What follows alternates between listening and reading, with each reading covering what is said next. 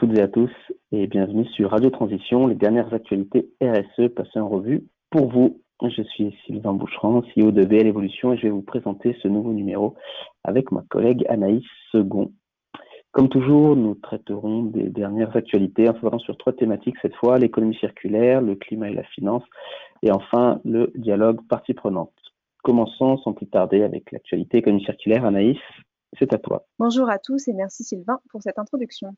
Alors, on vous parle à nouveau de la loi AGEC, cette fameuse loi anti-gaspillage pour une économie circulaire. Je n'abandonne pas le sujet pour vous parler cette fois-ci d'une autre conséquence directe de cette loi AGEC avec la création de l'éco-organisme de la filière mégot. Cet éco-organisme est porteur de plusieurs objectifs et notamment celui de réduire de 40% les mégots abandonnés d'ici à 2027. Le second objectif de l'éco-organisme de la filière mégot sera de contribuer au coût du ramassage des mégots abandonnés. Le barème défini pour cette contribution financière repose sur un montant à payer aux collectivités par habitant en fonction de la taille de la commune. Enfin, l'éco-organisme soutient la R&D et notamment l'éco-conception et le recyclage des mégots. Il ne manque donc plus que l'éco-organisme obtienne l'agrément et le chantier pourra débuter.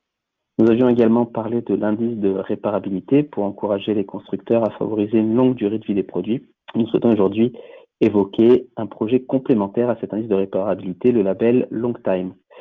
L'objectif de ce label, mis en place depuis 2019, est de lutter contre l'obsolescence euh, organisée en renforçant la transparence euh, des produits pour les consommateurs. Plusieurs acteurs de l'électroménager, au mobilier, en passant par l'informatique, sont aujourd'hui labellisés et le matériel professionnel peut l'être également depuis ce début d'année. Je continue sur cette idée de durabilité que tu mets en avant, Sylvain, avec cette fois plusieurs initiatives pour réduire les déchets, notamment le plastique. Je commence ma série avec Nestlé. Le groupe met sur le marché plus de 1,7 million de tonnes de plastique par an Ayant un impact conséquent, Nestlé s'appuie sur un institut de recherche pour innover et mettre fin au plastique non recyclable et non recyclé. L'objectif du groupe suisse sera d'arriver à 100% d'emballages recyclables ou réutilisables d'ici 2025. Je continue toujours dans l'agroalimentaire avec McDonald's, cette fois-ci, qui a commencé dès le début de la semaine dernière à remplacer les jouets en plastique par des coloriages des figurines en carton ou des livres, l'objectif étant de réduire l'usage du plastique. Ça bouge donc dans l'agroalimentaire puisque 19 acteurs de la livraison de repas ont signé la semaine dernière une charte qui les engage à réduire les emballages en plastique. Les acteurs de la livraison ont donc pour objectif que 50% des emballages livrés soient sans plastique à usage unique dès le 1er janvier prochain. Les signataires s'engagent aussi à supprimer pour le 1er mars la livraison de couverts et de sauces.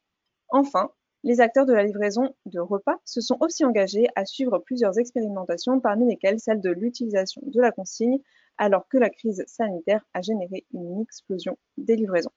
Des initiatives du côté du secteur de la mode, il y a quelques jours, les marques du collectif Paris Good Fashion ont annoncé prendre plusieurs engagements pour une mode plus responsable, l'économie circulaire étant au cœur de ces nouveaux engagements. Comme par exemple favoriser le seconde main, c'est ce que propose la Redoute avec la reboucle, ou la transparence et l'accès à l'information, ce à quoi s'engagent plusieurs marques à travers l'application Clear Fashion, ou bien encore la réduction des emballages.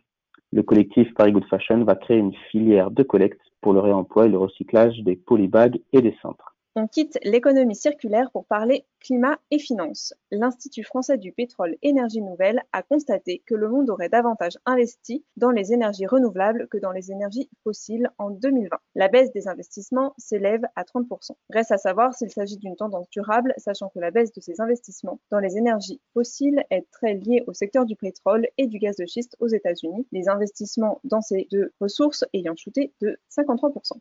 L'actualité toujours, EDF a mis en place son conseil de parties prenantes qui regroupe 13 personnalités, des spécialistes du climat, de l'environnement, des représentants d'étudiants, de consommateurs, des économistes, des acteurs de la solidarité. Ces membres du conseil de parties prenantes d'EDF donneront leur regard sur les orientations stratégiques du groupe pour une durée de trois ans. Une dynamique qui est intéressante alors que le projet de réorganisation des activités du groupe, appelé Hercule, est aujourd'hui au centre de nombreux débats.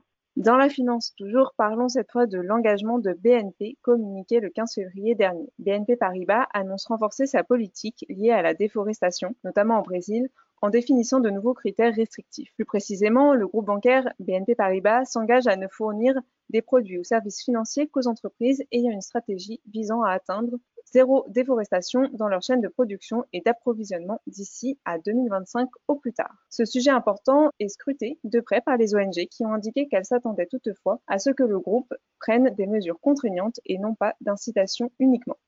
Pour finir, toujours sur la biodiversité, citons la publication du rapport d'Asgupta remis au ministère des Finances anglais. Les travaux ont débuté il y a deux ans et arrivent aujourd'hui à la conclusion que la croissance mondiale se fait un coup dévastateur pour la nature. Ainsi, les auteurs rapportent que le produit national brut par habitant mondial a doublé, pendant que le capital naturel a chuté de 40% par tête en moins de 30 ans. Les conséquences de cet effondrement sont déjà visibles, alertent les auteurs du rapport à l'image de la pandémie. Ils le martèlent encore une fois que notre système, nos activités et notre bien-être dépendent de la biodiversité et qu'un rééquilibrage est plus qu'urgent. Voilà pour aujourd'hui. Merci pour votre écoute et nous espérons que ces quelques brèves vous auront inspiré. À très bientôt pour le prochain numéro de Radio Transition.